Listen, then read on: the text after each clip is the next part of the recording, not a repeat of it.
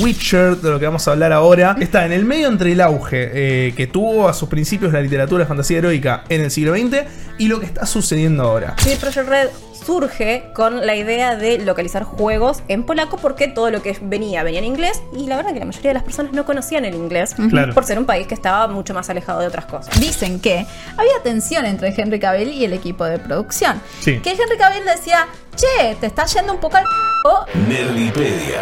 Videojuegos, cine, series, cómics, tecnología, cultura pop. Un programa semanal con análisis del pasado, presente y futuro de la industria del entretenimiento. Es momento de descubrir este mundo a fondo. Con Jess Roth, Nicolás Rábago y Romina Pereira. Bienvenidas, bienvenidos a un nuevo episodio de Nerdipedia, el podcast en el que hablamos del pasado, el presente y el futuro de la cultura pop. Mi nombre es Jess Roth y en el episodio de hoy vamos a hablar de The Witcher.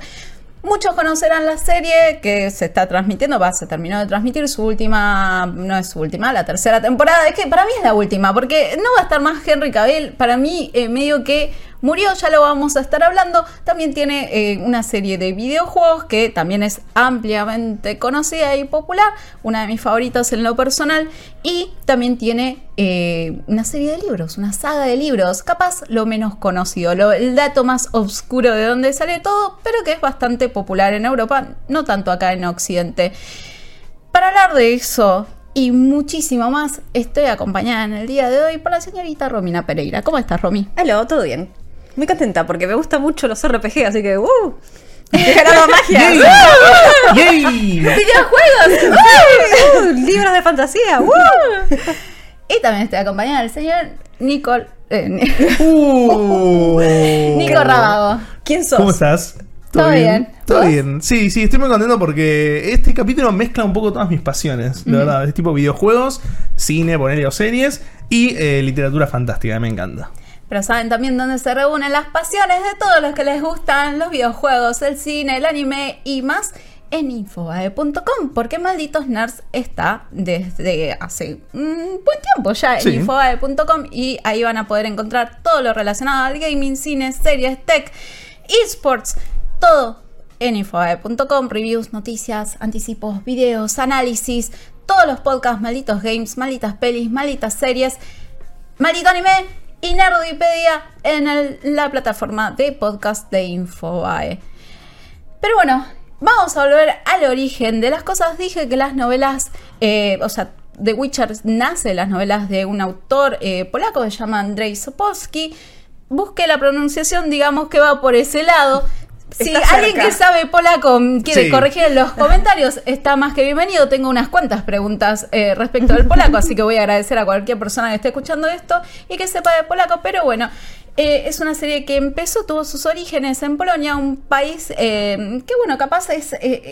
no es un país tan mainstream, es un país un Sí. poco más alejado, es una saga entonces que surgió y que al principio capaz tuvo un éxito más localizado, ¿no? Sí, sí, sí, tal cual. eh, bueno, le mandamos un saludo a toda nuestra audiencia en Polonia que ahí nos escucha semana tras semana. Que deben estar muy ansiosos. Que deben de estar muy ansiosos por escuchar. Es un capítulo de, Ah, de para allá. corregirnos las pronunciaciones. Exacto, exacto. Sí, sí, esto es a prueba de pronunciaciones. Pero sí, eh, la literatura fantástica en general, digamos, tuvo su apogeo, su gran momento a inicios del siglo pasado, a inicios de 1900 más o menos. Ahí salieron grandes eh, producciones, digamos, literarias, como El Señor de los Anillos, por ejemplo, de J.R.R. Tolkien, como Narnia, de C.S. Lewis. eh, y son, digamos, era, era como el medio de entretenimiento en ese momento, porque la tele no estaba instalada, la radio no estaba tan instalada. eh, Era eso, jugar bolitas. Era eso, jugar bolitas o procrear, era un poco la, la- la diversión, de- así, la diversión del siglo, del siglo XX. Eh, es- Interesante. interesante, sí.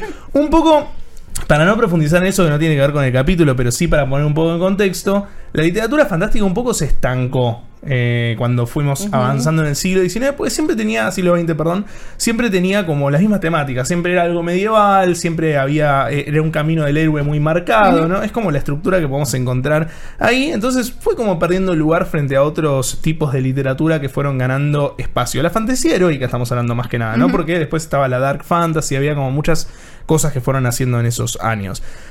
Este tipo de fantasía, hoy por hoy, está de vuelta en auge con Game of Thrones, con eh, Brandon Sanderson, con su universo, con la franquicia de Eragon también. Es como que estamos en un revival de esa de, de todo ese estilo de género literario. Eragon había sacado tipo una película a la que le fue pésimamente Eragon mal. es la, o sea, es, es- es mi saga favorita No. de- del universo y es la peor película en mi vida. Es un horror esa No. película. Dijiste Eragon, yo dije. Sí. Yo tengo algo para declarar en vivo y en directo que, eh, para quienes estén escuchando el podcast, Eragon me parece una pésima película, pero es un placer culposo que la vi unas 300 millones de veces con mi papá y nos gusta Es tu mucho. En París. Sí, Es y el la veíamos, la veíamos mucho. Cada vez que estaba en la tele, si estábamos almorzando, la veíamos y debo confesar que le agarré cariño.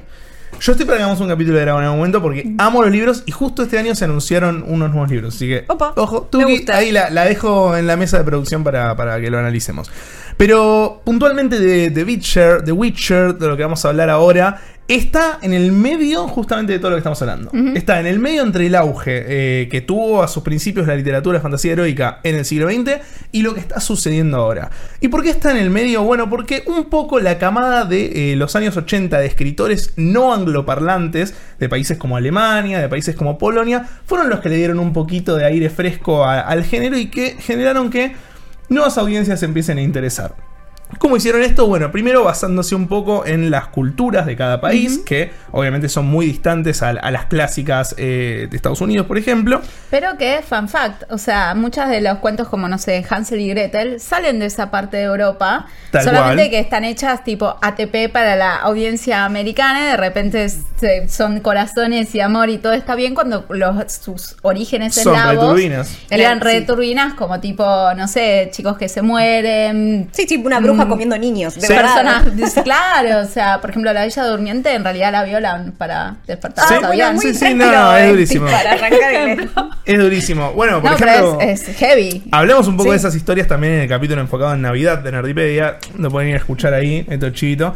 Eh, pero sí, Europa tiene como todo esto de, de meter esas, esas cosas más turbinas. Y justamente se representa acá en The Witcher, porque The Witcher es pionero también en meter cosas más para adultos en la fantasía Sí. heroica, de tratar temas como el sexo, de tratar temas más violentos, temas que antes la fantasía quizás no abundaba tanto porque estaba como eso de la fantasía es más para chicos. Y tiene mucho que ver también con el contexto sociopolítico y cultural de esos países. No, no son países que nacieron en, en muchas guerras de por medio, que también culturalmente tienen otras cosas a lo que estamos acostumbrados por ahí en países que fuimos más colonizados por, no sé, Estados Unidos o en nuestro caso España, que venía como ya más tranquilo en ese aspecto. Pero todos los países que son de Europa del Este Estaban en cualquiera. están- y han vivido otro tipo de culturas de por Lo medio. que pasa es que todos los cuentos, en realidad, no quiero extenderme, pero todos Sí. los cuentos eh, tradicionales de esa parte de Europa eh, tienen su origen en lo que es la tradición oral. Claro. O sea, que se contaba tu, tu abuela, se lo contaba a un grupo de niños, ¿no? Y servían como si fuera una ley, o sea, Sí. para que vos te asustes y no hagas cosas que, o sea, te dicen, Sí. si vos vas a tal lado te morís,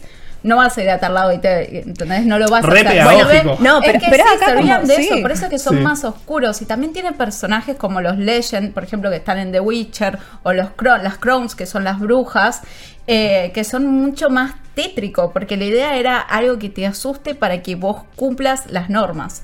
Sí, bueno, acá pasaron en, no sé, norte no- nuestro, también muchas leyendas urbanas o en el interior del país son para que los niños no molesten a la hora de la tarde o para que no se vayan a ciertos lugares del campo porque podría ser ¿En eso peligroso. hacemos algo Sí, tipo de tradiciones literarias Yo argentinas? estoy de la luz mala. Resto de conozco hubo- no sí, sé. Sí. hice una investigación muy larga de eso para la facultad para hacer ilustraciones sobre eso. Estoy para Así que ten- amigo. te- tengo un par de ilustraciones guardadas, las traigo. Listo. Se mirá con los capítulos que salieron de este capítulo. Y recién arrancamos. Es tremendo. Vamos a posicionarnos, bueno, en este, Sí. en este Polonia de 1980, donde Andrzej Sapowski, como dijo bien Jess Roth, eh, crea lo que es la saga eh, del brujo, la saga o.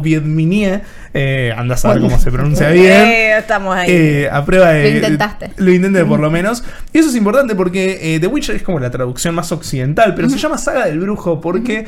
Esta saga no se trata solamente de Geralt de Rivia, se trata de los brujos. Es una saga que trata a los brujos en un eh, esquema mucho más actual, donde se centra más con los personajes. Y los brujos son personajes con poderes, eh, modificados genéticamente, y como toda un, lore eh, que en un principio no se trataba de Geralt. De hecho, Geralt es- era algo súper secundario en un principio en los libros y después terminó siendo la estrella principal de todo esto. Como muchas eh, sagas literarias en la década de los 70-80, The Witcher arranca en una revista el, este, este muchacho Andrej era, era fanático justamente de una revista llamada Fantastique, que es como, como fantástica, eh, medio la traducción. eh, y trataba este tipo de géneros. Hizo un concurso donde le daban plata al que hiciera la mejor historia. Ahí él crea la primera historia, se llama Brujo, literalmente. La manda, sale tercero, terrible cebollita al final de, de Eh, Witcher. pobre, no y, digas eso. Y bueno, no, no, no salió. Lo, lo gracioso es que también, bueno, en ese momento estábamos saliendo campeones nosotros. Fue en 1986, así me, que. metés el día de la gloria, coronados de gloria, la me digo que no tenga nada que. Otro día, otra coronación de gloria. Claro. Y bueno, mientras eh, Dieguito Maradona nos estaba dando el éxito, el brujo se estaba creando. Eh, todo está, todo está ahí, Me está encanta esta conexión totalmente extraña que hiciste. Te aplaudo. Está muy bien. Muy bien. He Es metido me- fina, peores fina. cosas con una Fantasy, conexión. así que no sé si está, es buena o está mala. bien, está bien. Pero es una conexión. Muy bien. Eh, muchos, muchos autores que hoy son súper reconocidos arrancaron de esta manera en revistas. Stephen King es uno de los grandes casos eh, más paradigmáticos porque literalmente escribía para revistas únicamente y después terminó siendo de los más grandes de del último, los últimos 30 años. Eh, pero Andrés Sapowski arrancó así. No le fue bien eh, a ese cuento en el concurso, pero sí le sirvió como decir, che, tengo una idea acá. Esto, esto garpa. Entonces él lo que empezó a hacer es escribir diversos cuentos en el mismo universo que no estaban tan relacionados entre sí, pero que trataban la misma temática, tenían las mismas leyes y demás. Y en 1990, con una editorial muy chica, termina publicando Bietzmin, que es también de vuelta a la traducción de Brujo, y es la primer colección de la saga de- del Brujo. Es la, lo primer libro, digamos, de- del universo donde recordemos todavía ni siquiera existía Geralt. Él, este libro le sirve como de, carta de presentación para editoriales eh, y era su idea un poco seguir con esta, con esta estructura que había creado. Y eh, en 1991 conoce a la editorial Supernova, que era una editorial polaca bastante grande, que ya tenía como otra estructura. Se los presenta y la editorial dice, uh, esto está bárbaro, vamos a hacer algo de este estilo. Pero no quiero este, quiero, qui- quiero nuevo material. Este ya lo publicaste vos. Entonces ahí desarrolla La Espada del Destino, que es el primer libro formal que se conoce de, eh, de The Witcher, porque no es eh, algo ya localizado, sino que es un, primer- un libro que sale en todo Polonia, que tiene un éxito moderado en, en toda la región, no en, no en otros países, sino en Polonia, pero sí que ya era un éxito bastante grande.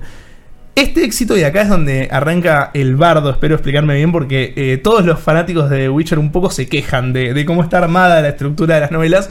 Porque este primer libro hace que eh, la editorial le diga, che, loco, acá nos vamos a llenar de plata. Publiquemos el que ya tenías antes, el que, no, el que no nos gustaba. Entonces ellos publican con un nuevo nombre que se llama El último deseo, ese primer libro. Entonces el segundo libro en realidad es el primer libro. Exacto. Eso es, es medio un, un poco complejo y a su vez ninguno de los dos libros habla de Gerald de Rivia. Entonces es como que está todo... El Hay último algunas deseo, cosas. sí, de hecho, el último deseo habla Sí. de la relación de Geralt con Jennifer. Sí, sí, sí, sí, pero sí. lo toca como más... eh, es, es como un cuento. Es, Gerald es una parte más de- del libro. No está protagonizado por él, digamos. Eh, pero bueno, ese es un poco el entramado que siempre se encuentran todos. De hecho, yo, yo me he encontrado con personas que, que me han preguntado cuando quizás se dan más conversaciones de literatura fantástica que querían arrancar a leer The Witcher, pero medio era complicada la estructura. Un poco nace de esto, de que en realidad eh, el segundo libro es el primero porque era el primero reeditado eh, años después. Es como cuando te preguntan en qué orden ver Star Wars. Literalmente, sí, sí. O Narnia, como leer Narnia, Claro. que el orden de publicación es diferente al orden que después el autor le dio para, para leerlos. En 1994 sale el tercer libro que eh, es donde la magia comienza, digamos. Un poco donde el amor comienza. Ahí está, tiqui, tiqui, Claro, tirando. donde, el- donde la primavera del brujo arranca, vamos a decirle. eh, porque es lo que. Mira, güey, engolosinado, ¿no? Sí, estoy como. Estoy tirando, estoy tirando. Si alguna, alguna pasa, pasa. Eh, es, es lo más querido, digamos, por los fanáticos de, de lo que es el universo Witcher, porque en 1994 sale la primera novela. Se llama eh, La sangre de los elfos. Y esta saga es importante porque es la primera novela y es la primera historia protagonizada por Gerald de Rivia y Ciri. Digamos, cuentan como con los dos personajes eh, y, y es un poco los más queridos. Vos, Jess, que estás más metida, nos podrás contar sobre ellos, que los tenemos acá, pero son como los más queridos, ¿o no? En- para mí sí, pero. Uy, Pero uy, es mi uy. opinión, para Sí. mí, obviamente, ellos son los. O sea, son mis favoritos. Eh, Jennifer también me gusta mucho como personaje, pero en sí hay todo un cast de brujos que son muy interesantes. Perfecto. ¿Y Jennifer? Jennifer es, mi- es una de mis favoritas. Yo la amo, hay gente que no, pero yo la amo. Me parece, yo soy Team Tris, es una traidora. Sos de esas. Me Sí. gusta. Igual yo también te banco. Para mí, Jennifer es eh, Team Pero, Jennifer. eh, o sea, a ver, en una parte de la historia, Geralt por unas cuestiones pierde la memoria, ¿no? Pero Tris lo conocía de. Tris lo conocía de antes, chicos. Y Tris hace la tarada y dice, esta es mi chance. Y dice, Jennifer, ¿quién es Jennifer? Y dice, éramos novios. Y le empieza a hacer le dice, no, estábamos casados, tenemos cinco hijos, le dijo. Claro. Oh, tenés una hipoteca que pagar. Ella Claro. que se acordaba de que Jennifer existía, el tipo no sabía nada, tenía amnesia y se aprovechó ahí en el medio hasta que el flaco le volvió la memoria y vamos a decir que Tris era amiga de Jennifer. Entonces la amiga, su amiga le hizo eso. No, no, no. Las cosas Indignados. que se Jennifer. Indignados. Momento de Game of Thrones, las cosas que hago por amor. Tal cual. Vamos a retomar ahí eh, La sangre de los elfos, entonces 1994 es la primera novela que es tan exitosa y ya se empieza a mover más a nivel regional, que no solo de Polonia, que eh, Andrés agarra y dice, chao, era por acá. Entonces crea una pentalogía de novelas, cinco novelas, casi una por año saca. eh, después le sigue Tiempo de Odio, Bautismo de Fuego, La Torre de la Golondrina y La Dama del Lago, que sale en el 99. Son los cinco libros que componen la pentalogía de Gerald de Rivia y Ciri. Cuentan toda la historia de esos dos eh, personajes. Y en gran parte hay mucha gente, por, por si vos estás pensando, eh, oyente o, o- o espectador, si estás viendo la versión audiovisual, empezar a leerlo. Hay mucha gente que solo lee esta pentalogía, que no lee los otros libros, porque es como algo muy, muy eh, marcado, digamos, y segmentado en la historia. De hecho, De hecho, yo tengo esos libros y nada más. Claro, está más Corta. armadito. Está más armadito, sí. Están más armaditos, sí. Sí. De hecho, para después lo va a hablar seguramente mejor Romy en la parte de videojuegos también, pero eh, lo que es el universo de los videojuegos arranca cinco años después de la última Sí. novela. Entonces no se chocan mucho, si bien hay referencias y hay, hay cosas a, lo- a los Volvemos libros. a lo mismo. Siempre las mejores adaptaciones son cuando usas un universo para crear nuevas historias. Sí, y aparte lo que contabas recién de la amnesia también suma, ¿no? Que él no se acuerde de lo de las novelas también es como un mecanismo para... Es, es un recurso barato. Es un recurso barato para no, no chocarse un poco. amnesia, perder la visión o quedar paralítico, la, tri- la trilogía de las novelas Sí. del mediodía, Sí. bueno, acá lo implementaron. Después de sacar lo que son esta pentalogía de libros, que es lo más exitoso, el autor saca en el 2000 una colección de cuentos que no era de la saga del brujo, es una colección de cuentos con cuentos varios, de hecho tienen muchos cuentos de terror y de terror fantástico, pero dentro de esa colección hay dos cuentitos que están ubicados en la saga del brujo. Uno es un what if, que es tipo como, ¿qué hubiese pasado en la boda de Jennifer y, y Gerald? que no es canónico, está especificado de hecho, entonces es como que esa historia es como placer culposo para los que sean muy fanáticos de Jennifer. Eh, te, miró, te miró con carita de para vos. claro. Y después el otro cuento es un relato sobre los padres de Geralt, entonces ese está bueno porque conoces un poco más el, el trasfondo familiar del personaje. Pero después de eso el autor medio que abandonó un poco la saga del brujo, no, no siguió escribiendo mucho, eh, sí se dedicó a hacer otras cosas, hay una trilogía histórica de no ficción, digamos, pero basada en eventos que pasaron ahí eh, en, en la vida real. Eh, y se aleja un poco de la franquicia hasta que eh, llega todo el éxito nuevo de los videojuegos, de la serie y todo demás. Y en 2013 saca el último libro de la saga del brujo, que ahora se me fue el nombre y no lo estaré encontrando acá está. eh, Estación de Tormentas, que es una novela ambientada en la época de los primeros cuentos, de los primeros dos libros. Entonces, un poco se, el autor dice en entrevistas que un poco la sacó para los que, los que justamente son fanáticos de la pentalogía, que puedan leer algo de esa época sin caer en los cuentos. Claro, y- ¿Con qué puedo hacer plata? ¿Con qué pues? puedo hacer plata? Sí, sí, bueno, él- obvio. Él, dice que Pero es como para mejor reca- recanonizarlo, pero Exactamente. Sí, es recanonizarlo o vender. Es para, hacer, es para hacer plata el Te motivo miro romántico. cara de. Somos Sí. el, el meme de Wanda y eh, Sin duda, sin duda es para hacer plata. El motivo romántico es lo hice más ayornado a lo que había tenido éxito. Sí. Eh, eso es lo que tenemos de la obra, la saga del brujo de The Witcher. En 2018 al autor se le preguntó, eh, recordemos que en 2018 ya había sido un éxito Witcher 3, que es uno de los juegos más exitosos. Le dicen, che, vos escribirías tipo, una secuela para los libros de The Witcher. Y ahí dijo como, no, tengo ganas de escribir, pero si escribo van a ser precuelas, no creo que continúe porque cerró muy bien en La Dama del Lago. Eh, y eso envejeció muy mal esa entrevista, porque en febrero de este año eh, y vio la plata. vio la plata, claro. Y le dijeron, videojuegos ya fueron Sí. exitosos, se vienen más, se tenemos una serie de televisión. Papi, agarra la pala ahora. En ahora. febrero de este año lo invitan a una convención que ahora no recuerdo bien, pero creo que es en China, si no, eh, no me acuerdo mal. Una súper específica de Una- fantasía. sí, era súper específica de fantasía.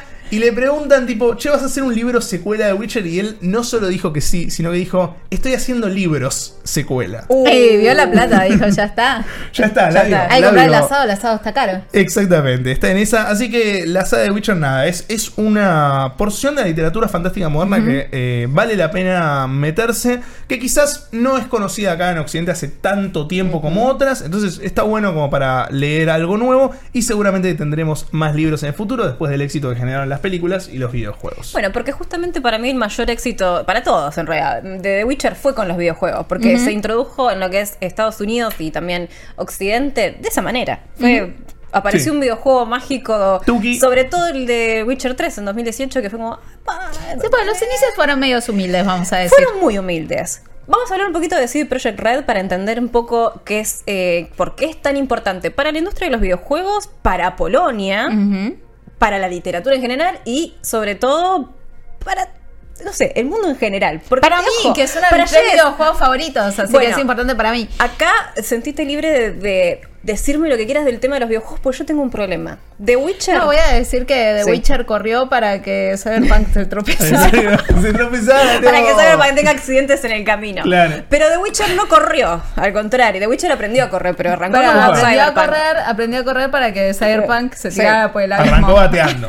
Ahora les voy a contar un poco de los inicios, pero antes de eso quiero saber cuál es la historia de ustedes con los videojuegos, porque a mí me pasó que junto con Red Dead Redemption 2 es de los juegos que más vi en streams y más seguí gente haciendo gameplays, pero todavía lo tengo pendiente en tres plataformas diferentes. Lo tengo. Te vas y lo completas.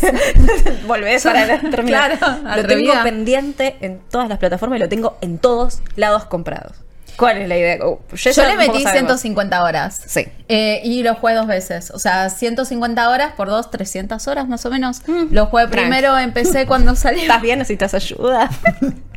¿Querés hablar de algo? Ayúdame, loco. Lo jugué primero, empecé cuando salió, ni bien salió, y después eh, me lo regaló una pareja para, ¿cómo me llama? Para Play, la edición coleccionista, porque yo era re fan y lo volví a jugar, obviamente. Y sí, obvio. Y después lo volví a jugar de nuevo porque había que platinarlo. Entonces, No había que platinarlo, Jess. Eso fue un deseo tuyo. eso y todas sus expansiones, ¿no? Porque tenés Heart of Sí. Stone, que es excelente, tiene la mejor historia de los videojuegos, y tenés eh, Blood and Wine, que es un juego directamente. Sí. O sea, Fue nominado. Sí, fue nominado. No solamente eso, sino que eso salió, es importante entender que para cuando salió Blood and Wine, cuando salió Heart of Stone y cuando salió The Witcher en sí, era 2015, y los juegos generalmente tenías DLCs que eran una poronga. No, No, la mucho no, y después lo dijo con toda la fuerza, con todo el peso de la ley. Era- no, pero eran, eh, acuérdense, si se ponen en la Sí, época, sí. te lanzaban DLC con tipo tres vestiditos y te lo cobraban 20 dólares. O sea, nada de historia, con, si tenías Con- historias eran historias de tres horas con suerte y eso era el DLC. Considerando que es un juego base con un montón de cosas excesivamente largo Sí. y una cantidad de mundo abierto y misiones secundarias para 150 tirar horas, chicos. adelante. Por eso. Pero, y cuando salió Heart of Stone era un DLC con una historia bien desarrollada. Tenías como más o menos, mm, creo que eran 15, 20 horas de juego más o menos.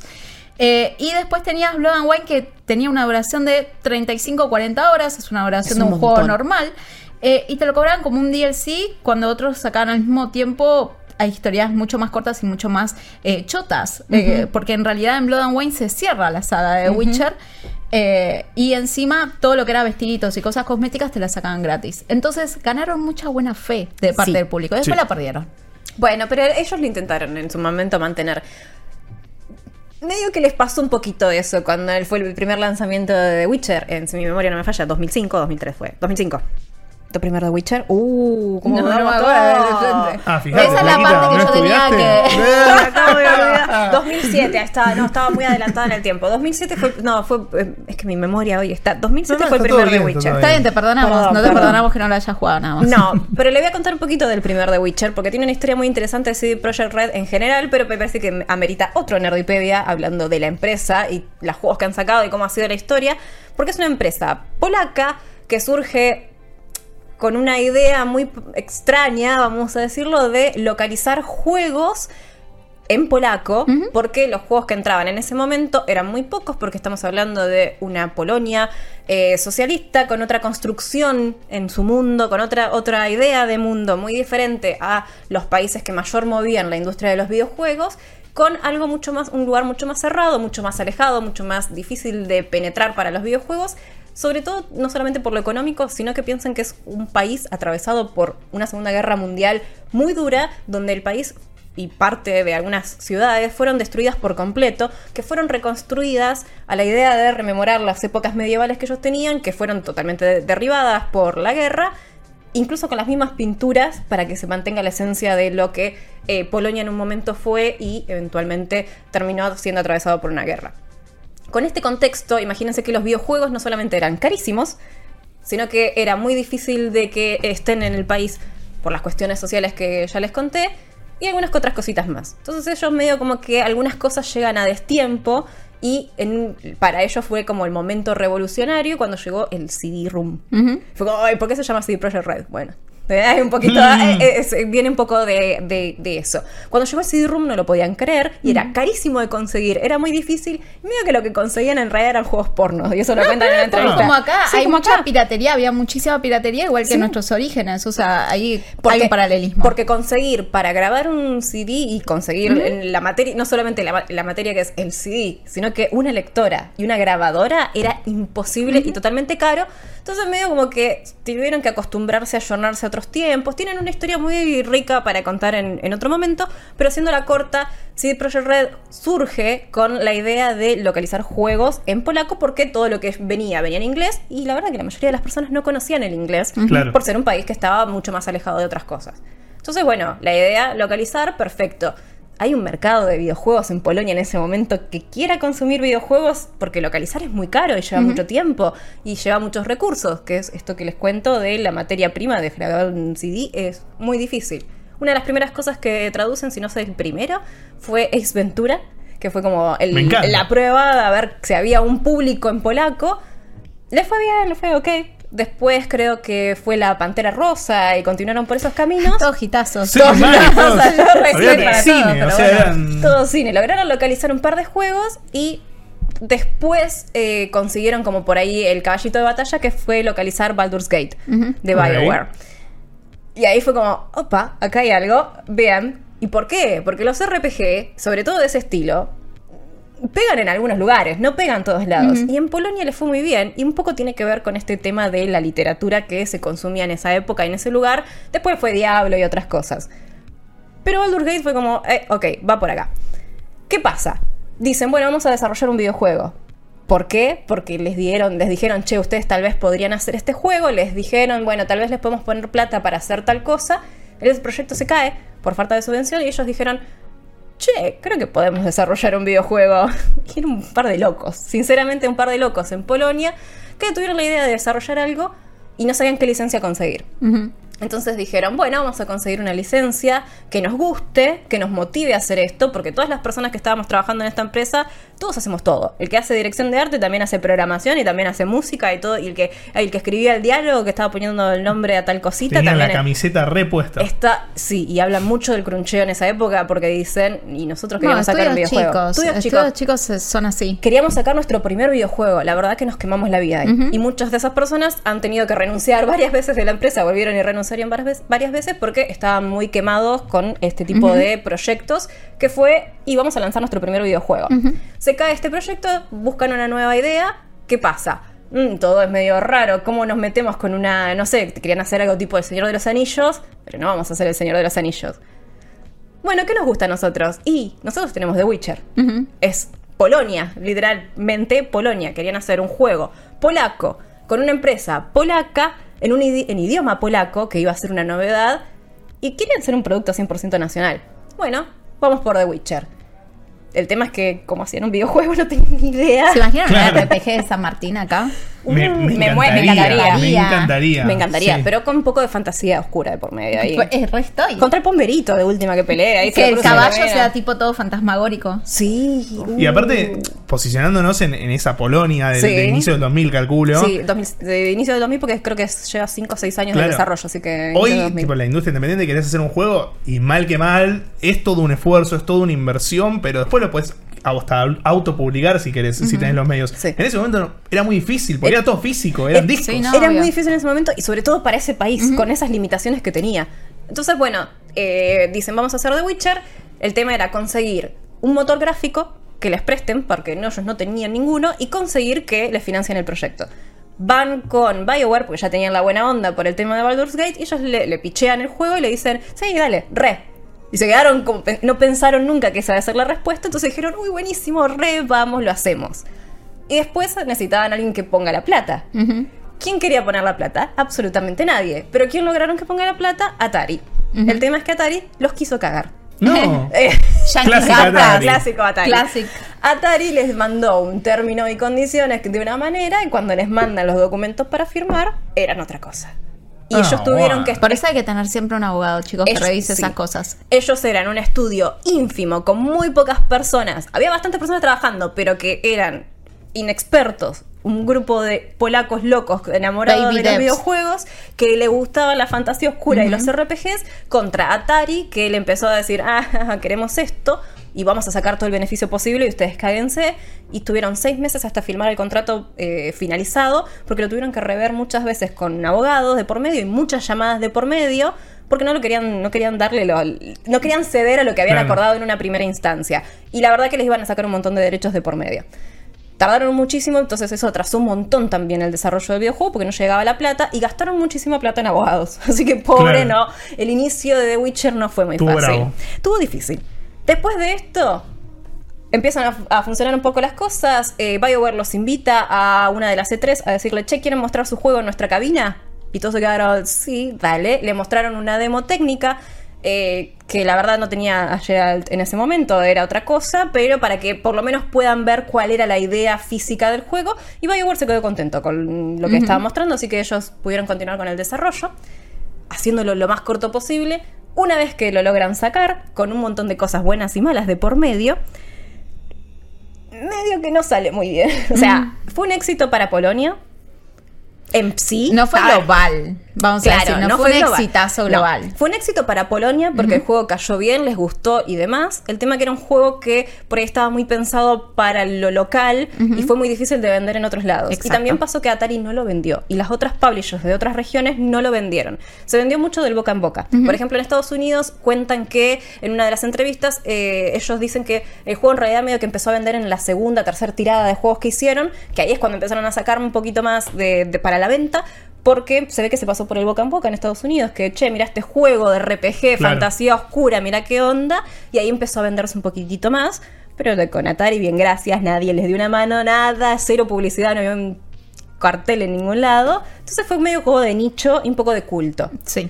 Pero que no salió muy bien, salió muy bugueado. Uno de los desarrolladores cuenta que él jugaba 60 minutos clavado y a los 60 minutos tenía que reiniciar sí el juego porque el juego crasheaba, porque se le llenaba la memoria al juego. Muy difícil. Salió a Sí. lo, salió a lo CD Projekt A Red. los tumbos, sí. Sí, Sí. y no era una época en la que fuera tan fácil mandar update, update, parche, parche a los juegos, no, pues no. no estaba tan naturalizado. No, eh, sobre todo internet en ese momento. En Polonia claramente no debería haber tenido una gran conexión a internet.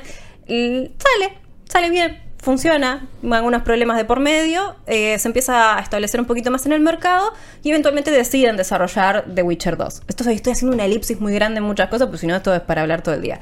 Cuando sale The Witcher 2 tienen en cuenta varias cosas. La primera es que le habían pedido muchos más juegos, eh, muchas más misiones secundarias, perdón, a este mundo abierto que ya habían realizado, que era del tamaño de una ciudad, por ejemplo, con un montón de misiones secundarias, una historia muy interesante, le habían pedido más misiones secundarias y que fuese un poquito más amigable con el público. Porque cuentan que ellos tienen la historia de que un reportero de Estados Unidos que tenía que hacer una cobertura se murió como unas 50 veces en el prólogo nada más. Entonces dijeron, del primer Witcher, fue como, "Uy, tal- eh, del segundo, perdón. Bueno, tal vez para el tercero tengamos que bajar el cambio. Pero les iba también que, re- que ya tenían en mente que iban a salir tres juegos. Sale de Witcher 2, no hay muchos cambios, por ahí los más sustanciales es que ya va con un motor propio, que es con el Red Engine, que el de BioWare les funcionaba hasta ahí normal, que es el de Ne- Neverwinter Nights, si ustedes escucharon el podcast que hablamos de D&D, ahí lo mencionamos porque era un motor muy eh, amigable para se modificar un par de cosas, lo reescriben en su código como un 80% y dicen, no, ya está, armemos el nuestro. Claro. Y también es el primero que tiene motion capture. Así que le, le va bastante bien a The Witcher 2, un poco más. mm, eh, Ah, sigue siendo muy de sí, nicho. Sigue siendo Sí. muy de nicho. Hasta que en algún momento llega The Witcher 3. En el de por medio hubo un par de cositas. Hubo un juego Flash de peleas que se llamaba Witcher, The Witcher Duel o Versus, dependiendo de la región. Es un juego de, es un Nadie juego lo Flash que nadie lo. Sí, que ni siquiera lo publicaron ellos, fue de One to Tribe. La verdad que la- no lo jugó absolutamente nadie. Es un juego Flash, por lo tanto, el día de hoy no se consigue, no existe. Le mandamos un saludo al juego que debe existir en la memoria de alguna persona. Pero eh, tuve esas cositas de por medio, eh, algún que otro spin-off medio eh, narrativo raro, hasta que en un momento llega The Witcher 3 Ujú. Que The Witcher 3 también cambia por completo, no solamente eh, paradigma para lo que es CD Projekt Red como empresa, para Polonia también, poder, eh, poder establecerse mucho más firme dentro de la industria de los videojuegos y también para el mundo de los videojuegos. Sí, totalmente. Porque The Witcher 3 ya nos, nos propone un juego mucho más amigable con los usuarios eh, occidentales. Porque ellos notaron que tal vez el juego era un poquito difícil de entrar para las personas que no sean de Polonia y no estén tan familiarizados con la saga de The Witcher. Querían algo que fuese jugable para todos, entendible, pero que no perdiese la esencia de la saga de The Witcher. Con Gerald de Rivia ya mucho más establecido como el, el Gerardo Magias en el mundo. The Witcher 3 a- nos, nos muestra un mundo abierto que realmente eh, The Witcher 3 caminó para que Legend of Zelda pueda, corre- correr. pueda correr. No, no, pero literal, pero literal, o sea, ¿eh? es Sí, una sí, de sí. las eh, inspiraciones junto con Skyrim. Así es. Entonces, The Witcher para mí es uno de los mejores RPG del último tiempo, sin haberlo jugado, solamente de haber visto demasiadas campañas online, y estoy no tan orgullosa de haber visto tantos streams porque me, me spoileé varias cosas, pero es un juego con una profundidad enorme, donde el combate está mucho más mejorado. Piensen que antes Gerald no podía saltar porque les consumía muchos frames de recursos. Para ellos, que Gerald saltase en el juego, en el primer juego, implicaba como si fuesen cinco cutscenes. O sea, era una locura. Ahora tenemos un juego ya mucho más asentado con el Red Engine 3, con una propuesta amigable con todos los usuarios, pero de un RPG puro y duro como es un RPG, con un montón de misiones secundarias, con un montón de historias, como dijo Jess, 150 horas jugables, más todas las expansiones de por medio, al punto de que el juego fue tan bueno y trajo tantas cosas que de la mano después llegó Went. ¿Qué es. Went? El juego de cartas que existe en las tabernas de The Witcher, que después le hicieron juego de cartas y hoy en día A pedido del Went. público, o sea, no estaba en los Sí. planes hacerlo, fue porque fue muy popular por los fans. Sí, estoy haciendo muchas elipsis porque es muy largo todo el tema de The Witcher en los videojuegos y tiene muy una muy interesante la construcción general de cómo se armaron estos juegos, así que recomiendo si se quedan con ganas de que busquen más información. Hay documentales muy buenos de NoClip. Lo- exactamente, los Sí. no clips son buenísimos, son como 18, eh, pero los pueden ver porque además eh, The Witcher 3 tiene una característica muy, muy particular en la construcción de mundo, había desarrolladores para cada cosita, cuentan con mil personas actualmente en CD Projekt Red, había un chabón que solamente hacía eh, árboles, había un chabón que solamente ponía cositas en los territorios, tipo las carreteras, ponía esto, ponía lo otro. Ya no eran todos tratando de hacer distintas cosas, sino que era un grupo de gente trabajando Claro. para armar un videojuego mucho más conciso, con mucho cruncheo de por medio también. No, y también crecieron mucho gracias Sí. al éxito de, de Witcher 3 que les dio dinero. Antes no tenían ese dinero para No. hacer esa inversión. No, y aparte también en la cultura pop el éxito que tuvo es que impuso a Gerald de Rivia como personaje icónico, digamos. Sí. O sea, antes en los libros era cada uno pensaba cuál era su Gerald de Rivia, pero hoy el Gerald de Rivia es el que crearon ellos para los juegos. Esa es la imagen de Gerald de Rivia. Bueno, eso fue un problema también para el desarrollo, porque todos habían leído los libros y todos eran fan de los libros y todos tenían una idea diferente de Gerald de Rivia, de cómo Claro. tenía que ser. Entonces, una de las cosas en las que más tardaron fue cómo diseñarlo, porque todos estaban Todos, discutiendo. eh, Era un- sí. piensen que era un, equipo, un trabajo en equipo donde todos hacían todo, entonces era todo diciendo, no, tiene que ser así, no, tiene que ser así, no, esto tiene que ser de esta manera, la personalidad, la- la- por eso tampoco hablaba tanto, más allá de los libros. Era una cuestión de que... eh, No, pero es también, eh, y lo vamos a hablar con la serie, eh, que de hecho vamos a decir que, por ejemplo, eh, en realidad empezó con... Las primeras adaptaciones se dieron en 2002, 2001. No vamos a hablar de esas adaptaciones porque son horribles, son muy malas. Sapolsky dijo: si yo, Son tengo que hablar, si yo tengo que hablar de lo que pasó en 2001 y 2002, voy a decir malas palabras. Así que mejor no me pidan opinión. Dijo eso Sapolsky y yo comparto. Así la- que vamos la- a fingir demencia. No existieron. La primera Super Mario. Vamos a hacer de cuenta que no existe. A mí igual mejor que la de Super Mario este, lo puedo asegurar. Eh, vamos a hacer de cuenta que no existió. Pero después en el 2017 Netflix dijo, che, ¿y si hacemos una película basada en The Witcher? Porque la verdad que salió el juego hace dos años, la viene rompiendo, era la sensación del momento, revolucionó todo el género, revolucionó los videojuegos, cómo se ven las misiones secundarias, revolucionó un montón de cosas. Entonces dijeron, es la oportunidad, acá está la papota. Eh, y dijeron, vamos a hacer una película. Y alguien de Netflix dijo, me la vas a cagar si haces una película, porque si haces una película no puedes meter toda la historia enorme de Witcher en dos horas de película.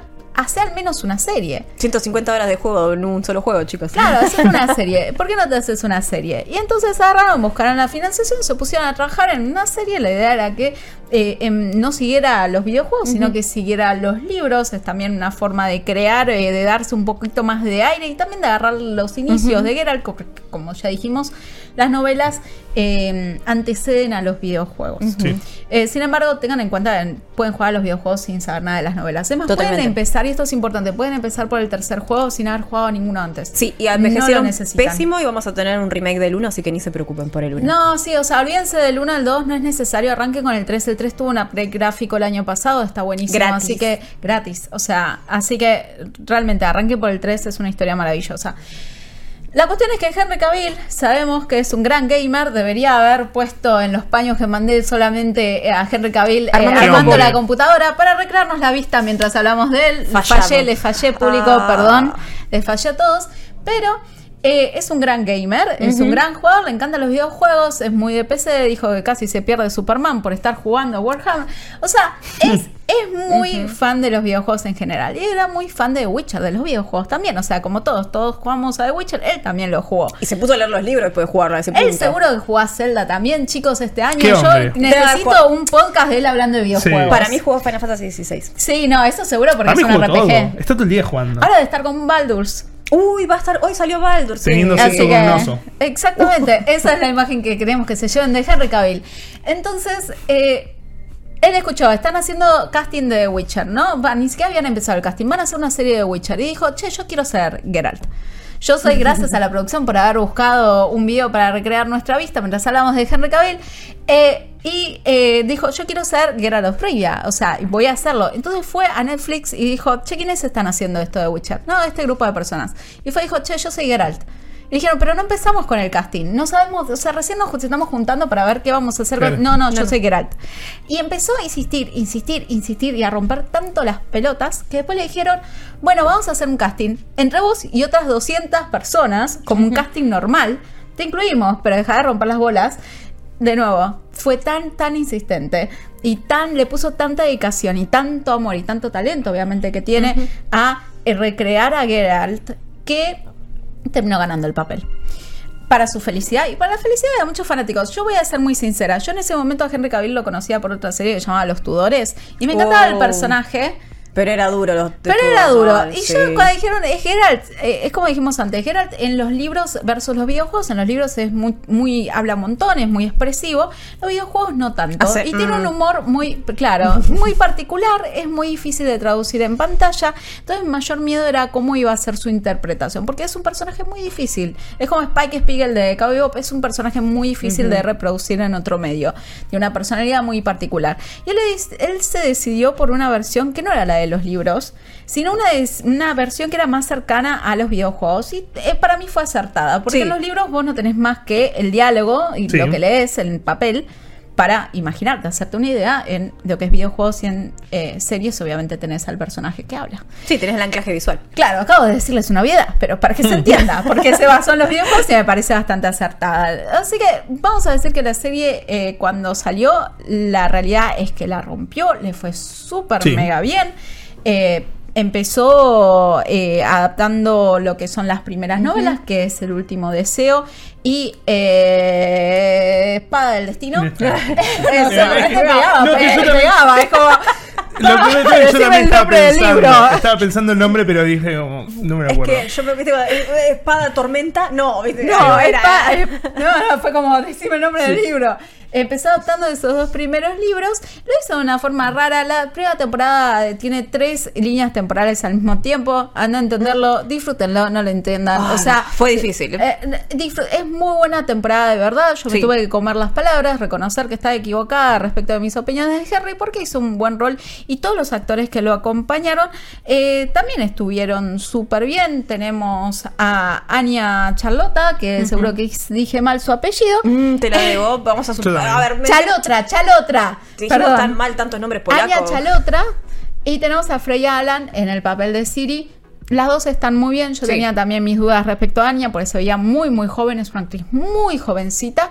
Y la verdad que eh, la rompe y se vuelve, se va volviendo un personaje cada vez más imponente, especialmente en la última temporada. Entonces, sale primera temporada, le va súper bien. Netflix dice, acá hay plata. Y entonces agarra y saca una animación que es Nightmare of the Wolf, que habla del mentor de mm, Geralt, eh, que es Besemir, Papa Besemir.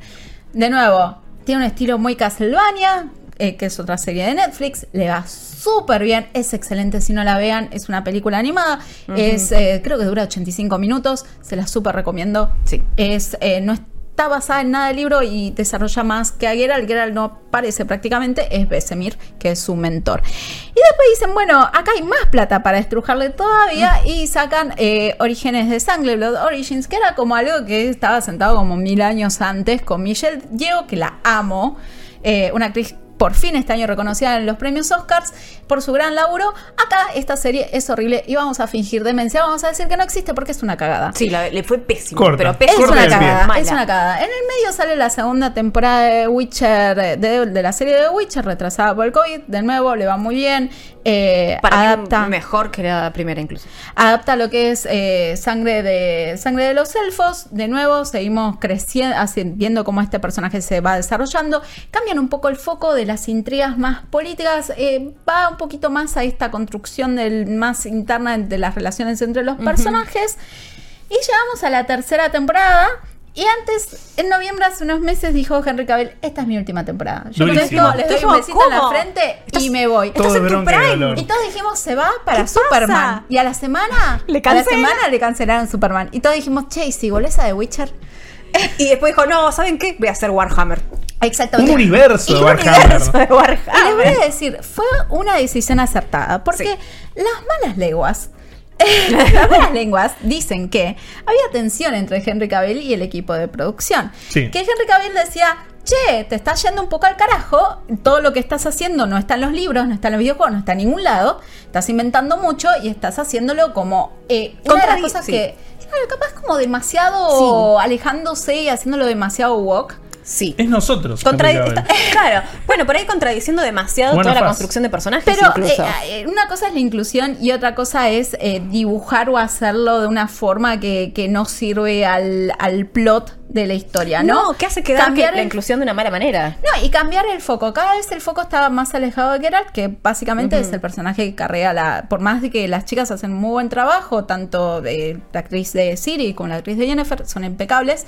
Pero el foco son ellos tres. Sí. Y se estaba yendo muy para otro lado y dando mucho foco, por ejemplo, a Jennifer, que hacía todas decisiones que no se entendían, chicos. Estaba No. todo muy desvariado porque estaban inventando demasiado, no estaba basado en nada. Dicen, no, nada vamos misma. a separar más. A los del capítulo siguiente se separan. Lo Pero mismo. no, no, eh, era ridículo, eran decisiones que no tenían sentido. Entonces empieza la tercera temporada. Esta tercera temporada, y todos decíamos, es el final de la serie para muchos, porque va a seguir en el rol de Geralt eh, Liam Her- Hemsworth, Hemsworth.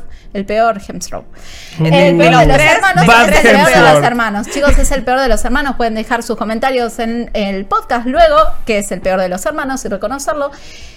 Pobre Liam que nos la escucha realidad- toda la semana. Y la, y la realidad es que la patina, la patina bastante. Salió, los dividieron en dos partes. La primera parte termina en un cliffhanger que tampoco es tan sorpresivo.